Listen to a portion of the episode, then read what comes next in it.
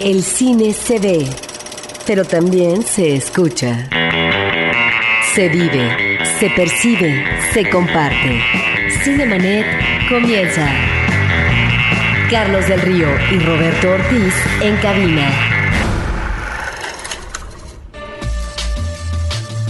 Cinemanet en podcast a través de www.cinemanet.com MX. Bienvenidos todos, muchísimas gracias por acompañarnos. Yo soy Carlos del Río y saludo a Roberto Ortiz. Pues muy buenos días al público, esperemos eh, sus llamadas porque vamos a hablar de las películas de estrenos, pero también de la cartelera alternativa. Y en cuanto a lo primero, a los estrenos, pues no solamente estará el género de terror, estará también el género de la comedia, la comedia romántica, posiblemente, y el cine que tiene que ver también como un registro de juventud, el cine de acción, de suspenso de muchas cosas. Fíjate, este fin de semana nos depara la cartelera comercial, Carlos. Un fin de semana completamente diverso, creo que hay grandes sorpresas. Tenemos además, Roberto y yo, gustos encontrados en algunas de las películas que hemos visto, así que es parte de lo que vamos a platicar, pero también ustedes pueden comentarnos qué es lo que han visto recientemente en el cine. Recordamos también que a través del Facebook se pueden poner en contacto con nosotros. Ahí, por ejemplo, acabamos de poner el vínculo, el link al nuevo tráiler de la película de Tim Burton. Acaba de salir el nuevo avance de la película que se estrenará hasta marzo del 2010, pero ya tenemos el primer anticipo de Alicia en el País de las Maravillas de Tim Burton. www.facebook.com diagonal cinemanet. Cartelera. Los estrenos en pantalla grande. ¿Qué te parece, estimado Roberto y querido público, que arranquemos los comentarios de los estrenos de esta semana en la cartelera comercial con una película mexicana que se llama Año Uña y que es dirigida por Jonás Cuarón? Es difícil no hacer la referencia de la familia de Jonás Cuarón porque su papá es un cineasta conocido internacionalmente. Es un cineasta que a partir de una comedia, precisamente solo con tu pareja, que fue muy exitosa en su momento en México, se traslada a Hollywood y logra tener eco y una repercusión que lo convierte, yo pienso, en uno de los más interesantes directores de la triada famosa que está actualmente actuando en eh, Hollywood. De tal manera que Jonás Cuarón nos está remitiendo ahora en esta película Año Uña a un planteamiento en principio interesante que es una película, uno diría, sin movimiento. ¿Por qué sin movimiento? Porque está hecha a partir de una serie de fotos fijas y las fotos fijas nos van dando la secuencia de los movimientos, de las situaciones que viven los personajes y esto no es que sea nuevo. Ya un director lo había planteado en 1962, Marker, en la película La Yate, que además fue fue eh, pues eh, una película importante como elemento de inspiración eh, de directores que han incursionado en el cine fantástico de una manera formidable como Terry Gilliam y Alex Proyas. Aquí, en el caso de Cuarón, de Jonás Cuarón, él se remite a una historia mínima, diría, que tiene que ver más bien con la cotidianidad, que tiene que ver con una realidad inmediata a propósito de una joven que visita y que se encuentra en México. Una joven estadounidense o una gringa, como simple y sencillamente decimos nosotros aquí en México, estudiante universitaria que viene a, la Ciudad de México y conoce a un joven adolescente bastante menor que él, un joven de unos 14 años que es interpretado por Diego Cataño. Diego Cataño que lo recordamos principalmente por las películas en las que ha participado con Fernando Emke como temporada de Patos y Lake Tahoe. Pero como bien comenta Roberto, lo interesante de este proyecto pareciera, diría yo, que es un proyecto estudiantil llevado a sus mejores consecuencias. Primero, la selección de las fotografías, la ubicación en la que están ordenadas para contar una historia que transcurre, como el título lo menciona, a lo largo de un año de cómo se conocen estos, estos dos jóvenes, cómo interactúan, que por cierto, eh, la que aparece como la gringa es Ariane Harper, espero que esté bien pronunciado el nombre, que es la novia de Jonas Cuarón.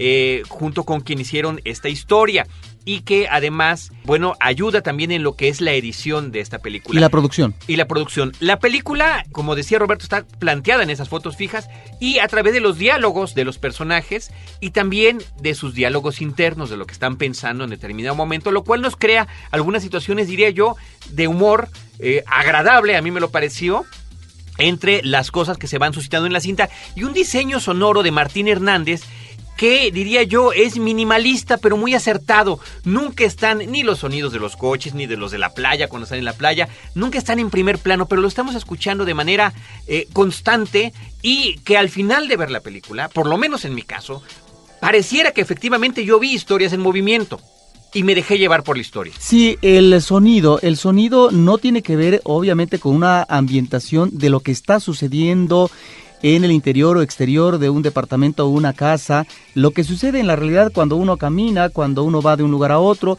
sino que en ciertos momentos, lo cual se agradece, está la sugerencia de lo que puede ser el ladrido de un perro, por ejemplo, cuando saca el joven de 14 años a pasear al perro, porque así lo indica el padre, y cosas de este tipo que finalmente tienen que ver efectivamente con elementos que uno reconoce en la inmediatez, pero que no se convierte en, elemento sonoro eh, perturbador o molesto, porque lo que interesa es eh, la foto en sí y lo que nos está sugiriendo en este caso, no sugiriendo, sino lo, que ya eh, de manera enfática nos muestran los diálogos. Los diálogos están manejados en off. Aquí yo veo el primer inconveniente de la película, no porque digamos esté mal que se maneje en off, porque finalmente pues no puede hacerse de otra manera. Como tú dices, la voz en off es los diálogos, porque están platicando de repente los personajes, o en este caso el pensamiento interno sobre qué sucede, ¿verdad? en la vida diaria de uno, uno está pensando en cuestiones que no se convierten en acto, ni siquiera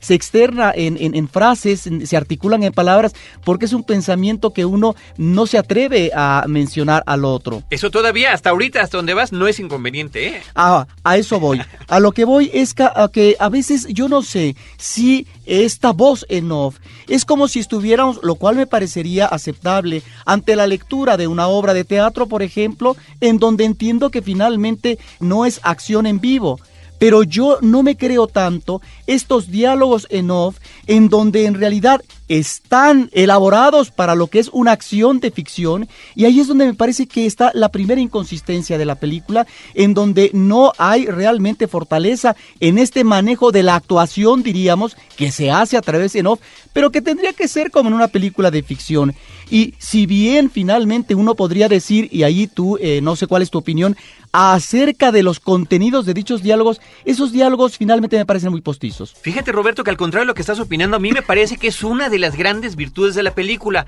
Yo tengo un problema constante cuando me enfrento a películas mexicanas que platican, o peor aún si estamos hablando de televisión mexicana, ¿no? De, de, de ficción en la televisión. No me creo lo que están diciendo, no creo cómo lo dicen, no me suena que sean palabras que realmente utiliza la gente.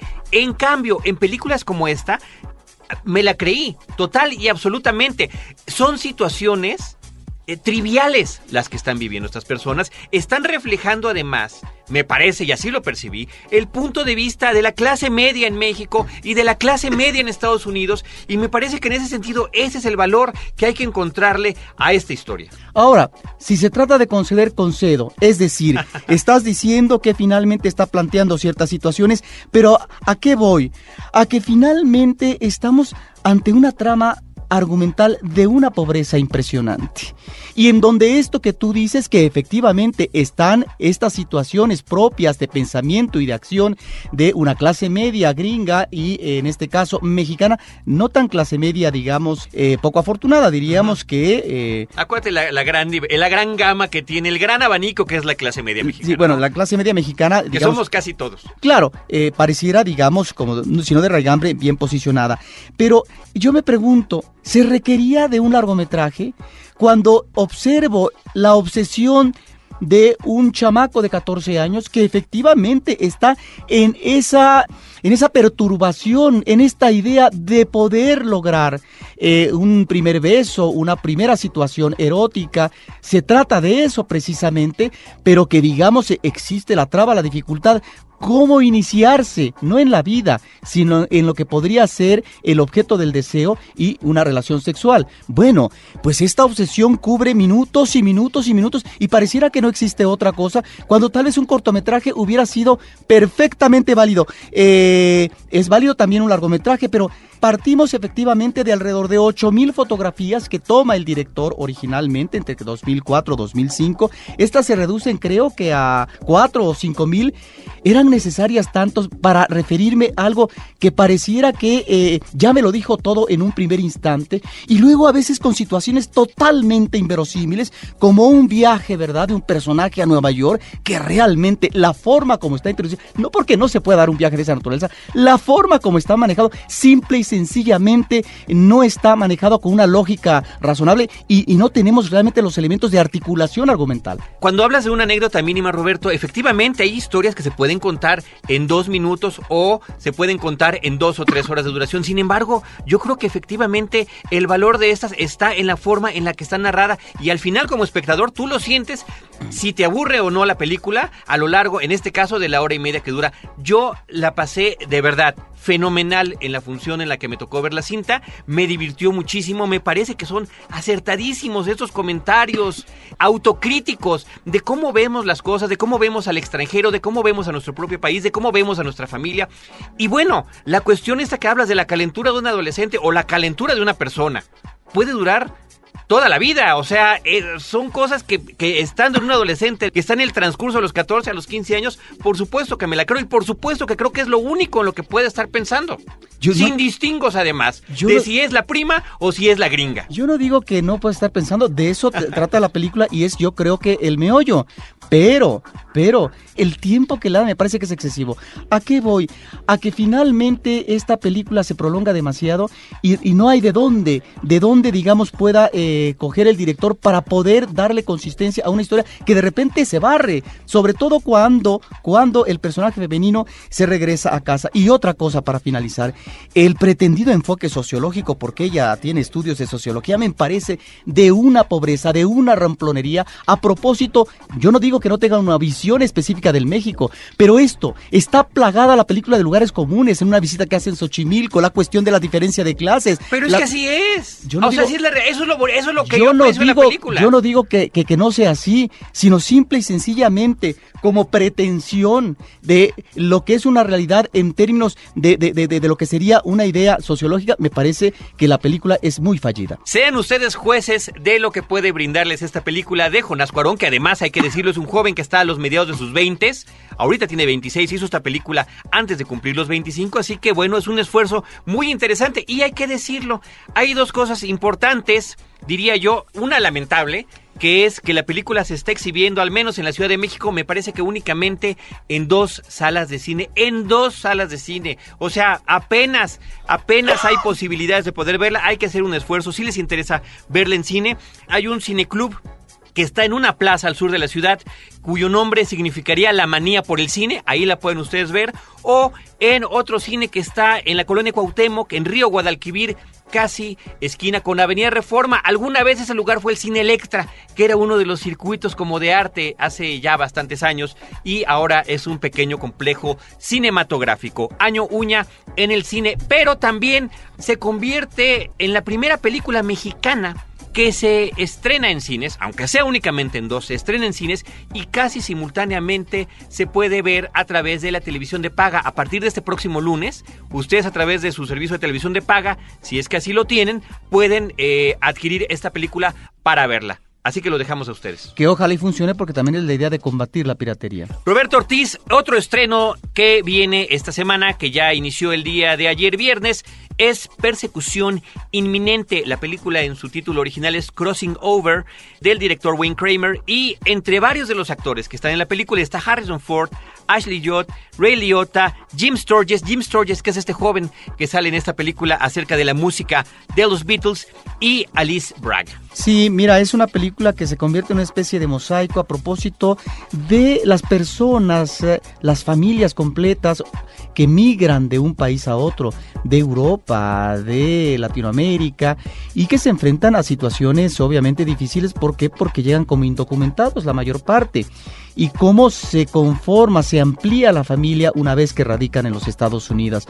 Las situaciones difíciles que viven, pero todo parte de lo que sería un thriller policíaco. Es decir, un agente que se encarga precisamente de hacer los operativos para sorprender a veces en entornos laborales, a veces en la cuestión particular de sus vidas. Un agente de la policía migratoria. Un agente de la policía migratoria que es interpretada por Harrison Ford, que tiene este tipo de allanamientos para capturar, encarcelar y en su momento regresar a sus países de origen a personas que están en Estados Unidos y que eh, finalmente están en una situación ilegal. Pareciera a veces como una película, eh, por la narración que tiene, como si se tratara de un futuro, de, una película, digamos, ah, no de ciencia ficción, pero sí de un futuro en donde cada vez se vuelve eh, más dramática la, la, forma de sobrevivencia de estas personas ante un acoso policíaco que está ejerciendo en los últimos años Estados Unidos por el flujo cada vez mayor de los eh, indocumentados. No únicamente se trata del flujo de los indocumentados, Roberto, sino por supuesto de toda esta paranoia posterior al año 2001 de los ataques terroristas. Y me parece que un aspecto muy interesante de la cinta es que están viendo este fenómeno migratorio y eso habla del mosaico al que tú te referías o a estas experiencias corales que a veces dan en el cine cuyo mayor exponente podría ser el más referido Robert Altman, ¿no? Que tiene esas películas con muchos personajes, historias que pueden o no cruzarse, que pueden o no entrelazarse. Y aquí nos están hablando no nada más de los latinoamericanos y de los mexicanos, sino también de gente asiática, de gente del Medio Oriente, de gente de, de países como Australia o Inglaterra que independientemente de cuál pudiera ser su situación socioeconómica, están ilegalmente viviendo en los Estados Unidos y cómo afronta cada una de ellas esta situación, para bien, para mal, y, lo que me gustó de la película, si bien no es una cinta excepcional, creo que cumple muy bien su propósito de retratarnos las diferentes maneras en las que estas historias pueden terminar eh, muy triste eh, o muy felizmente. Creo que eso es lo mejor, lo que último que estás diciendo. Eh, la manera como enfoca, la manera como registra a estas uh, personalidades de diferentes partes, efectivamente de Australia, puede ser de Turquía, no sé, puede ser de un país musulmán o puede ser de México.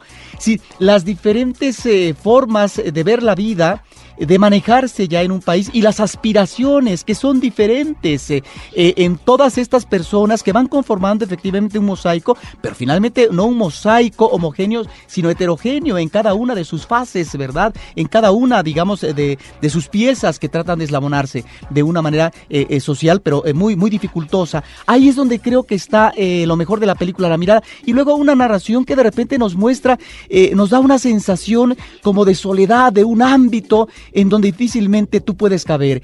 Creo que uno de los elementos que fallan, que no me agradan del todo, es eh, la inclinación melodramática de este personaje de un Harrison Ford que es ante todo un buenazo, se conmueve obviamente por el horror humano de la gente que en este caso debe encarcelar o regresar a México y de, hay ciertas cosas que en realidad se vuelven no muy interesantes. E, e, eso puede ser un problema de la película. Otro sería este pareciera a veces en algunas películas que están tirando hacia arriba y de repente se nos pueden caer este patrioterismo que yo le llamo estadounidense, donde de repente la bandera y el que logremos ser ciudadanos estadounidenses se vuelve como la gran aspiración. Uno tiene que entender, y creo que al principio de la película se está planteado, que son circunstanciales. Ya no es el mítico sueño americano que tanto se ha comentado a lo largo de los medios, de la historia, de la literatura. No, es una situación real de vida, ¿no? Y de repente una que otra eh, referencia, me parece que de mal gusto, el personaje de Ashley Yo dice que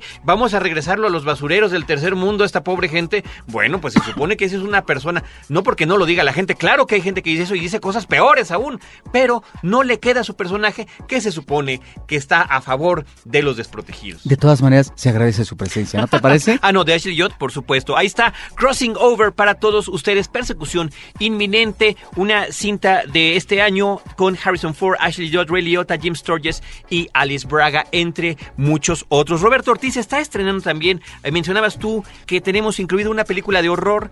Esta se llama en español La maldición de las hermanas. El título original es en inglés es The Uninvited los invitados o lo no invitado o la no invitada, en fin, ahí habrá muchas maneras de percibirlo. Y que bueno, curiosamente, siguiendo una línea que ya tiene eh, prácticamente una década de remakes de películas que vienen de Asia, películas de horror, eh, pues de una producción más eh, humilde y que finalmente son rehechas al estilo gringo, al estilo estadounidense, al estilo hollywoodense. En este caso se trata de una película de Corea del Sur que es retomada para esta historia que está protagonizada por Emily Browning, Elizabeth Banks, y David Strathairn. David Strathairn es este hombre que hizo la película Good Night and Good Luck, en la que interpreta a un reportero de la televisión estadounidense muy interesante, filmada en blanco y negro y dirigida por George Clooney. Bueno, la anécdota gira en torno a una chica adolescente que ha pasado un tiempo en, un, en una institución psiquiátrica porque vivió una experiencia muy fuerte cuando en un fuego, en un incendio, su madre muere, su madre enferma muere y después tiene que regresar a la familia, tiene que regresar con su hermana, tiene que regresar con su padre, que además el padre ya se hizo pareja de la que era la enfermera de la mamá, una mujer por supuesto mucho más joven que es interpretada por Elizabeth Banks. Y al mismo tiempo, de manera convencional diría yo, está este asunto de la presencia sobrenatural de la madre que de alguna manera en apariencia está clamando por justicia desde el otro lado, desde el más allá, desde el después del vivir. Y de eso trata la vida, como esta niña, como esta adolescente es asediada por este fantasma. Insisto, a lo largo del mayor desarrollo de la película pareciera que estamos ante una película común, pero créanme que quedé muy gratamente sorprendido con lo que tiene que ver la parte final de la película, con las vueltas de tuercas, ¿no? Con el twist eh, con el que se puede convertir una historia de esta naturaleza. Recordemos entonces que la película está... Eh, no basada, sino que parte del original. Aquí en México se tituló Los Poseídos, una película de Corea del Sur del 2003 de Kim Ji-won. Una película que estaba, bueno, que está, porque ahí está para el público, seguramente ahora la podrá ver en video, eh, muy bien armada, que nos llevaba eh, a un horror que tenía que ver con el horror de la psicología, es decir, de las emociones, de dos hermanas efectivamente que habían perdido eh, una a su madre y que eso precisamente le daba la inconsistencia a uno de los personajes femeninos, a una de las hermanas, que la clavaba en un pasado, en una dificultad para poder sortear el presente porque se arrastraba ese drama de la muerte de la madre. Y ahí está el fantasma de la madre en magníficas escenas que tenían que ver con cuerpos que de repente flotaban eh, encima de la cama o de repente un armario que se abría. El suspenso estaba dado. Me parece que el horror de esta película original, Los Poseídos, la vuelven una magnífica película de este género y que ahora, y que ahora el cine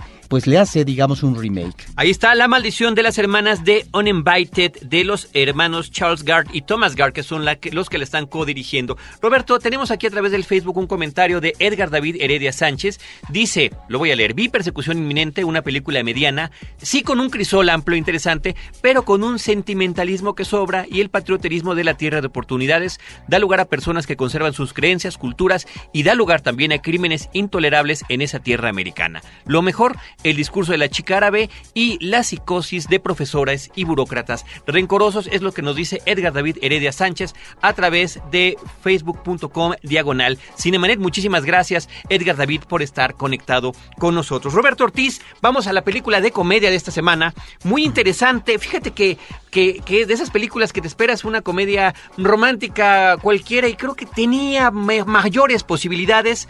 Que te esperas una película ramplona cuando ves los cortos. Exactamente. Cómo perder a tus amigos se llama. Aquí en México el título en inglés es más largo, How to Lose Friends and Alienate People, cómo perder a tus amigos y alienar a las personas. Del director Robert White con Simon Pegg, que es no deja de ser una presencia interesante este hombre, no nada más por su orientación cómica, sino porque él también está inquieto escribiendo guiones, produciendo televisión, escribiendo sus propias películas, donde parodia ciencia ficción, donde puede parodiar películas del horror como lo hizo en Shaun of the Dead o películas de policías como en Hot Fuzz. Bueno, aquí interpreta la historia que está basada en vagamente en las experiencias reales de un periodista, eh, Toby Young, cuando va en los noventas a tratar de dirigir la película Vanity Fair en Estados Unidos. Aquí en la ficción nos integra el reparto Kirsten Dunst, Megan Fox, por supuesto, todos la recordamos como la chica de los Transformers, Danny Houston y Jeff Bridges. Sí, es una mirada irónica, por momentos ácida,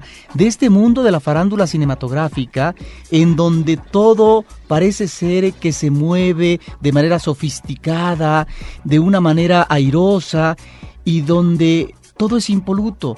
Finalmente es el mundo de los grandes, de los que eh, han eh, logrado el triunfo, los premios por parte de la academia, están en la pasarela, están en un mundo entronizado. Bueno, pues ese mundo es visto con una impertinencia por parte del personaje principal, Cindy Young, eh, con una arrogancia, con una jactancia. Esa es la personalidad de un hombre que Solamente tenemos un referente de él de la infancia que es ávido de la televisión, pero en donde ya está esa inquietud de poder pertenecer a un mundo en donde parece ser que el mundo lo rechaza precisamente por su carácter, por su forma de ser. Creo que ahí está lo mejor de la película.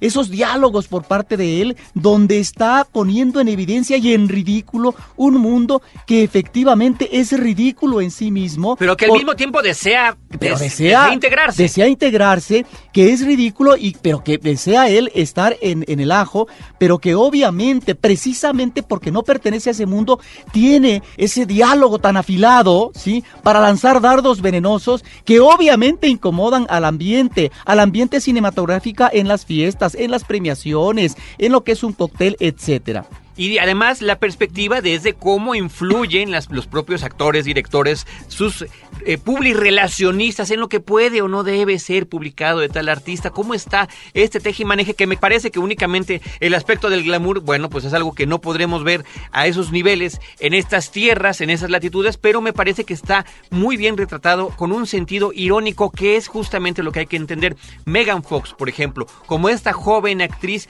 en ciernes vacua, vacía, materialista, abusiva y que seguramente no me cabe duda que debe de ser así en la vida real. Pero qué cuerpo, pero qué belleza, pero qué escena cuando de repente ella en una fiesta le llaman le llaman para presentarle obviamente a una persona importante de relación pública, etcétera, y lo que hace ella no es darse la vuelta por una alberca, sino atravesar la alberca, salir con un vestido obviamente que queda pegado por el agua a su cuerpo. Bueno, eso es sensacional y eso, estimado público, es un referente fílmico a una película famosa de los 60 de Federico Fellini que se llamó La Dulce Vida. ¿Y quién era esa especie de diosa, esa especie de madre que trata de acariciar de acercarse con sus manos Marcelo Mastroianni, pues era ni más ni menos que Anita Ekberg. Jeff Bridges muy bien en su papel también aquí como el editor de la revista y también Gillian Anderson de los Expedientes X como Edward Johnson que es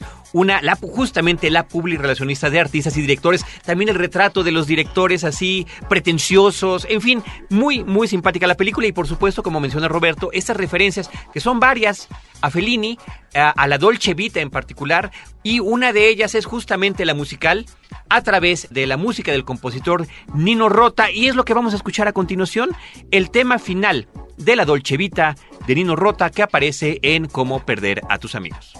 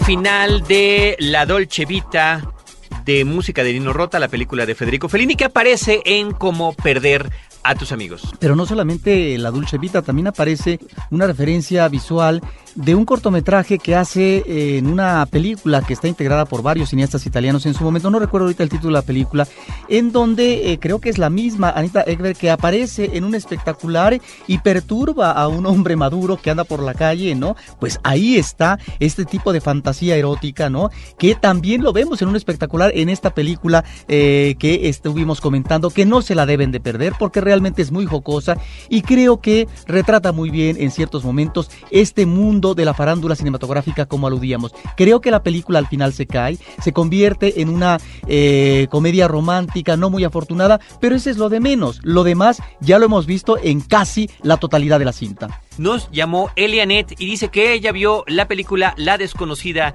de Tornatore, que le encanta la Dolce Vita y da felicitaciones y saludos a este programa. Elianet, muchísimas gracias por comunicarte con nosotros. Cinemanet está de intermedio. Regresamos en un instante. Porque nuestros oídos están hambrientos de música auténtica. Rebelión, un podcast de frecuencia cero contra la música de plástico. www.frecuenciacero.com.mx Si eres de los que disfruta el vino pero no quieres preocuparte por sus complejidades, no te pierdas a Juan Sotres en Vino para Principiantes, el podcast de Frecuencia Cero. www.vinoparaprincipiantes.com Porque todo lo demás es solo comentario. Ahora, diseñar y hospedar su página web será cosa de niños. En tan solo cinco pasos, hágalo usted mismo sin ser un experto en Internet. Ingrese a suempresa.com y active ahora mismo su plan. Suempresa.com, líder de web hosting en México. Cinemanet. La palomita de oro. Película de la semana. Después de varias películas que nos agradaron, como ustedes pudieron haber escuchado, y que son interesantes, eh, lo cual nos da un panorama diverso después de que, pues en estos días siempre hay en esta temporada de verano hollywoodense películas que acaparan la atención y que hacen que se distribuyan menos cintas y que en más salas veamos la misma película, bueno, hay que aprovechar estos fines de semana que son diversos y en esa diversidad, estimado público y querido Roberto, llega una película noruega que se llama Reprise. Sí, esta es la película de un director eh, que tiene relación eh, eh, con el cine desde pequeño. Ya a los cuatro años había utilizado una cámara de super 8 milímetros, pero aparte su abuelo y sus padres han trabajado en el cine de tal manera que él mismo se convierte, desde siendo un niño, pues en un cinéfilo y un cinéfilo que asimila muy bien las lecciones de la historia del cine y que incorpora, creo yo, en el caso de lo que es la nueva ola francesa, pues uh, cierto aliento que está presente en sus imágenes con respecto a los personajes, pero también al tratamiento de la cámara.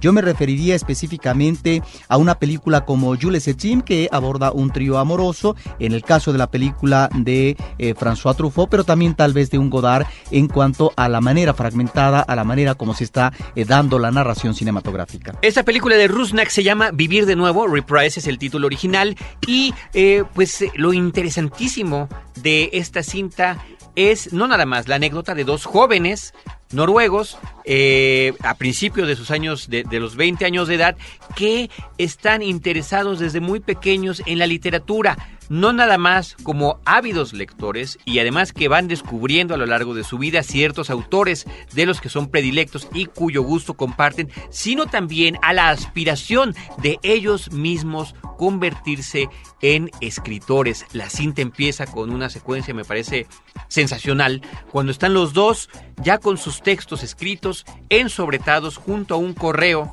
junto a un buzón de correo. No, lo que tienen que hacer es mandarlos y después ver qué pasa. Bueno, a partir de que estos sobres caen allí, vemos las posibilidades de cada una de sus vidas. Sí, y aquí es de donde se encuentra tanto la alegría, por ser un escritor consumado, un escritor prestigioso, a partir obviamente del talento que suponen ellos tener, o es el fracaso también, o es la enfermedad a partir de estas tribulaciones, o es la muerte en el caso del suicidio, tal vez de un escritor consumado y que finalmente tiene toda la gloria y el reconocimiento de sus lectores. Es una película en donde no se presenta propiamente una historia lineal, creo que encontramos pasado y presente que están ahí jugando. Perdón, y no nada más pasado y presente, sino también posibilidades alternas de vida, un poco con este juego que veíamos en Corre Lola Corre, ¿no? Cada que Lola chocaba con alguna persona en la calle, veíamos a través de fotos fijas posibilidades de lo que sería su vida. Bueno, aquí es con imágenes, ¿no? Cada uno pudo haber llevado una vida distinta si hubiera tomado una u otra acción.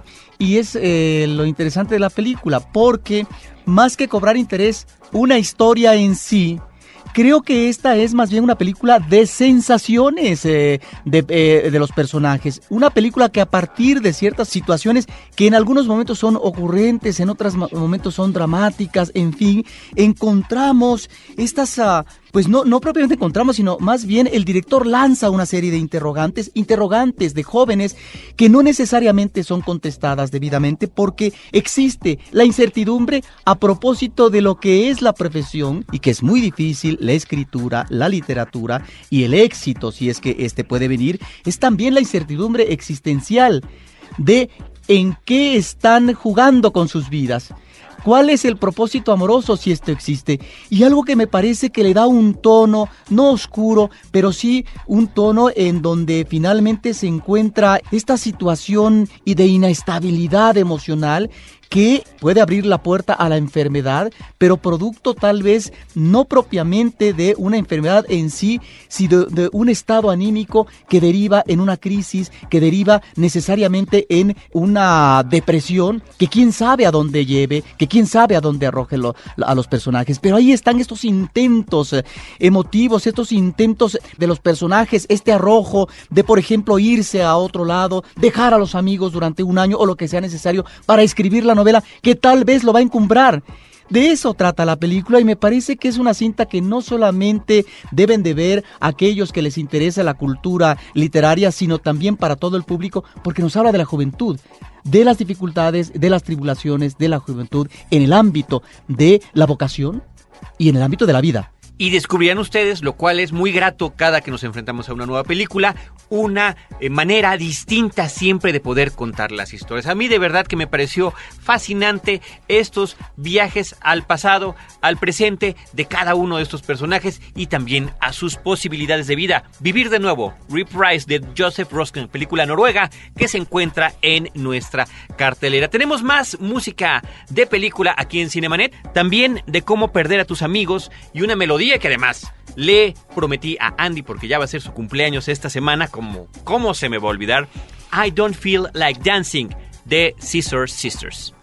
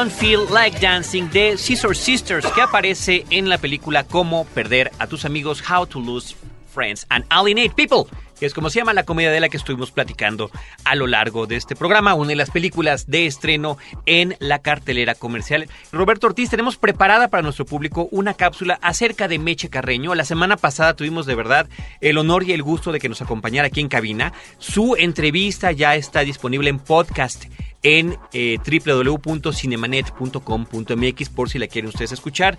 Ha sido promovida, nos han llegado además varios mensajes de felicitación acerca de esa entrevista con Meche eh, a través de el, la página de Cinemanet en Facebook, pero pues también es importante dar una eh, información adicional sobre ella, aprovechando que es justamente este fin de semana en el festival Expresión en Corto, donde se encuentra nuestra compañera Paulina Villavicencio, platicar de todo esto. Meche Carreño. Meche Carreño provino de una familia humilde. Su madre laboraba en las casas y lo único que pedía como sueldo era comida para sus hijos. Situación difícil para una chamaca que ansiaba salir del apremio material que la ubicaba en la marginalidad. Pero bastó que a los 16 años Meche posara sin brasier en el balneario Elba para la portada de la revista Órbita en los años 60. Entonces sí la gente se fijó en ella y el mundo del espectáculo la atrajo para sí. Si bien era rechazada por Flaca, rápidamente su situación cambió para ser parte de revistas musicales o figurar al lado de Alberto Vázquez y Resortes.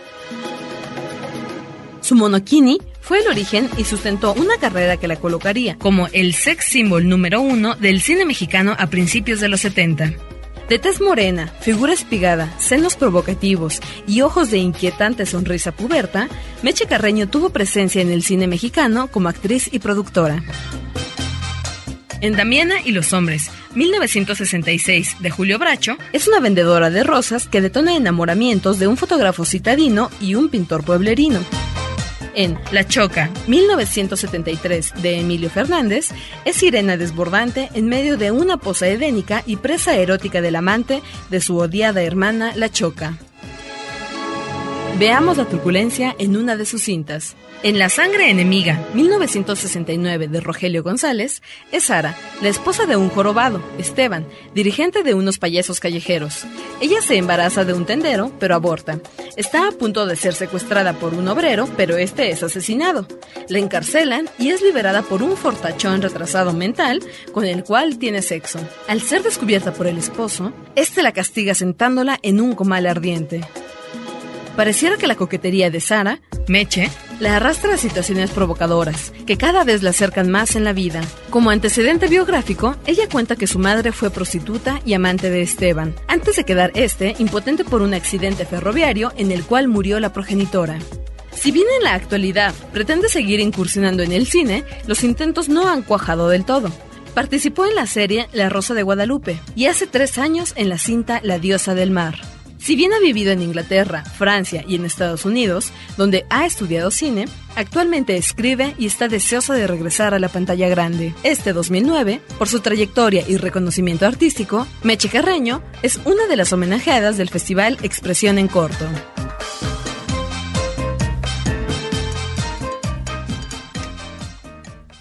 Pues agradecemos la llamada de José Tadeo que muy atinada y oportunamente, además que bueno que lo hace antes de que acabe este programa, nos dice que él también vio la película Reprise, pero que me equivoqué yo, Carlos del Río, a la hora de decir el nombre del director, es Joachim Trier.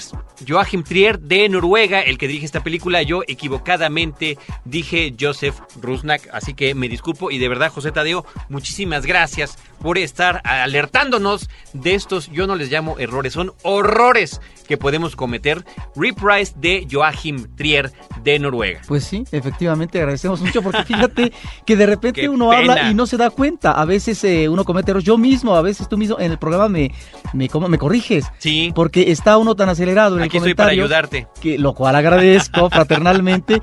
Y no se da uno cuenta de que a veces ciertos nombres no son los correctos, ¿verdad? Así es. Ah, también queremos darle las gracias a todos los que han estado al pendiente, insisto yo, a través de nuestras páginas de internet.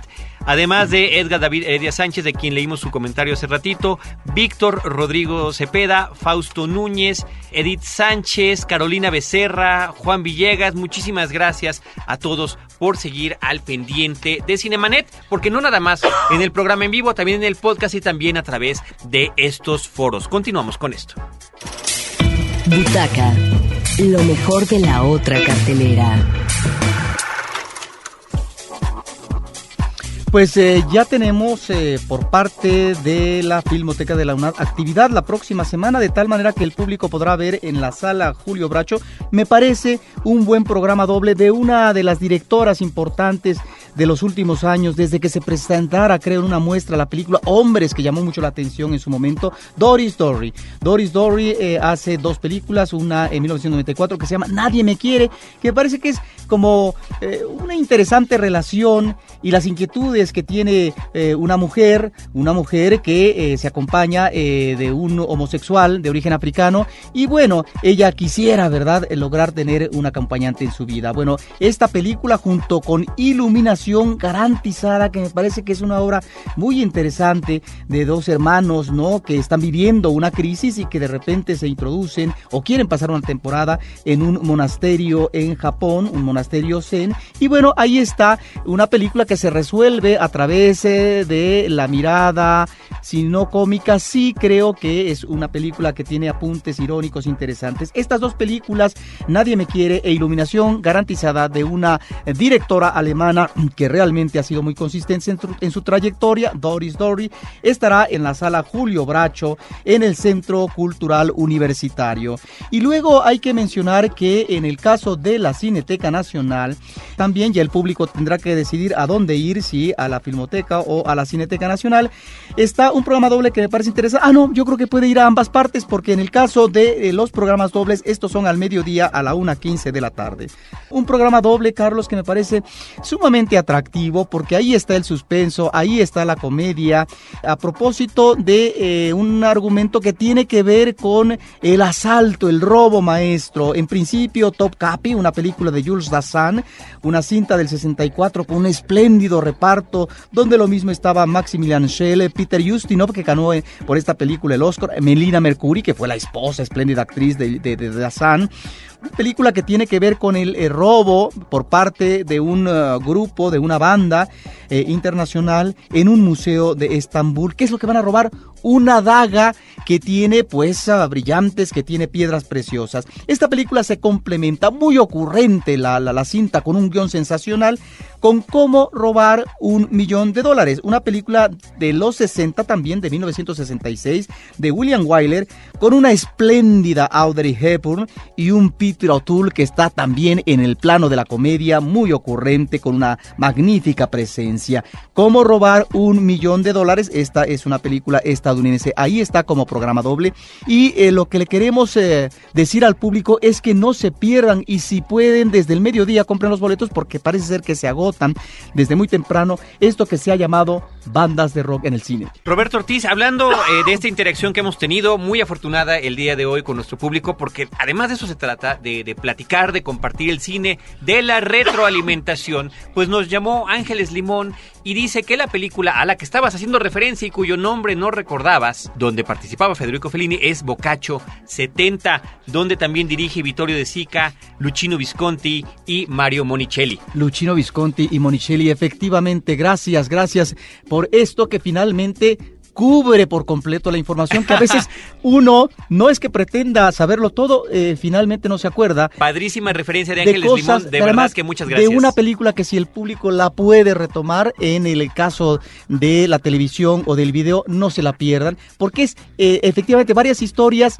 en donde algunas son mejores que otras, pero están grandes nombres, entre ellos Fellini y Visconti. Grandísimos, grandísimos. Roberto, continuamos con Butaca. Pues mira, que me platicaban dos amigos que lo de las bandas en el rock, bueno, resulta que la semana pasada fue formidable con la presencia de un bajista Arreola que fue un manejo musical sensacional, una música muy bien pensada, exprofeso para el chico, este trabajo dramático de, de, Chaplin. Y ahora El hombre de la cámara, una película de corte experimental que pertenece a la vanguardia soviética de un Sigabertu que nos hace una película muy interesante que es a partir de una diversidad de imágenes lo que es la vida diaria en la ciudad de Moscú, lo que bulle aquí y allá. Bueno, es una película creo que se presta para una musicalización que ahora en este caso la va a hacer Alejandro Otaola y supone un buen acontecimiento de música para el cine, pero sobre todo, Carlos, para un clásico también de la cinematografía de principios del siglo pasado. Bueno, diríamos que ya de los 20 de 1929. Ahí está este manjar para el público cinéfilo y para el aficionado también del rock de esta película. Muy bien, Roberto, pues ya con eso, con esas recomendaciones de la cartera cultural de nuestra sección Butaca es con la que tenemos que despedirnos de la emisión del día de hoy, no sin antes reiterarles que todos estos programas se promueven a través del podcast en www.cinemanet.com.mx y que tenemos una manera constante para estar en contacto y seguir compartiendo el cine, noticias del cine, curiosidades también a través de internet en Facebook www.facebook.com diagonal Cinemanet. Es ahí donde podemos estar todos en comunicación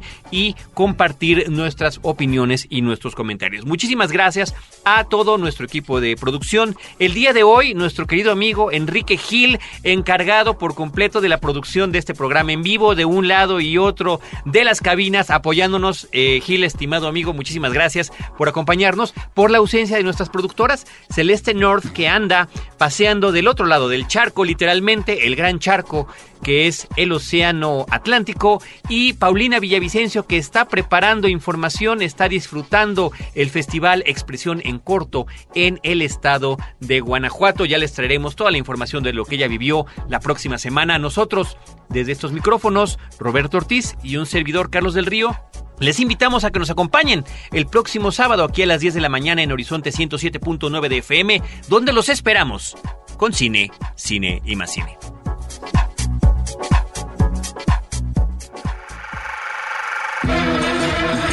Cinemanet termina por hoy.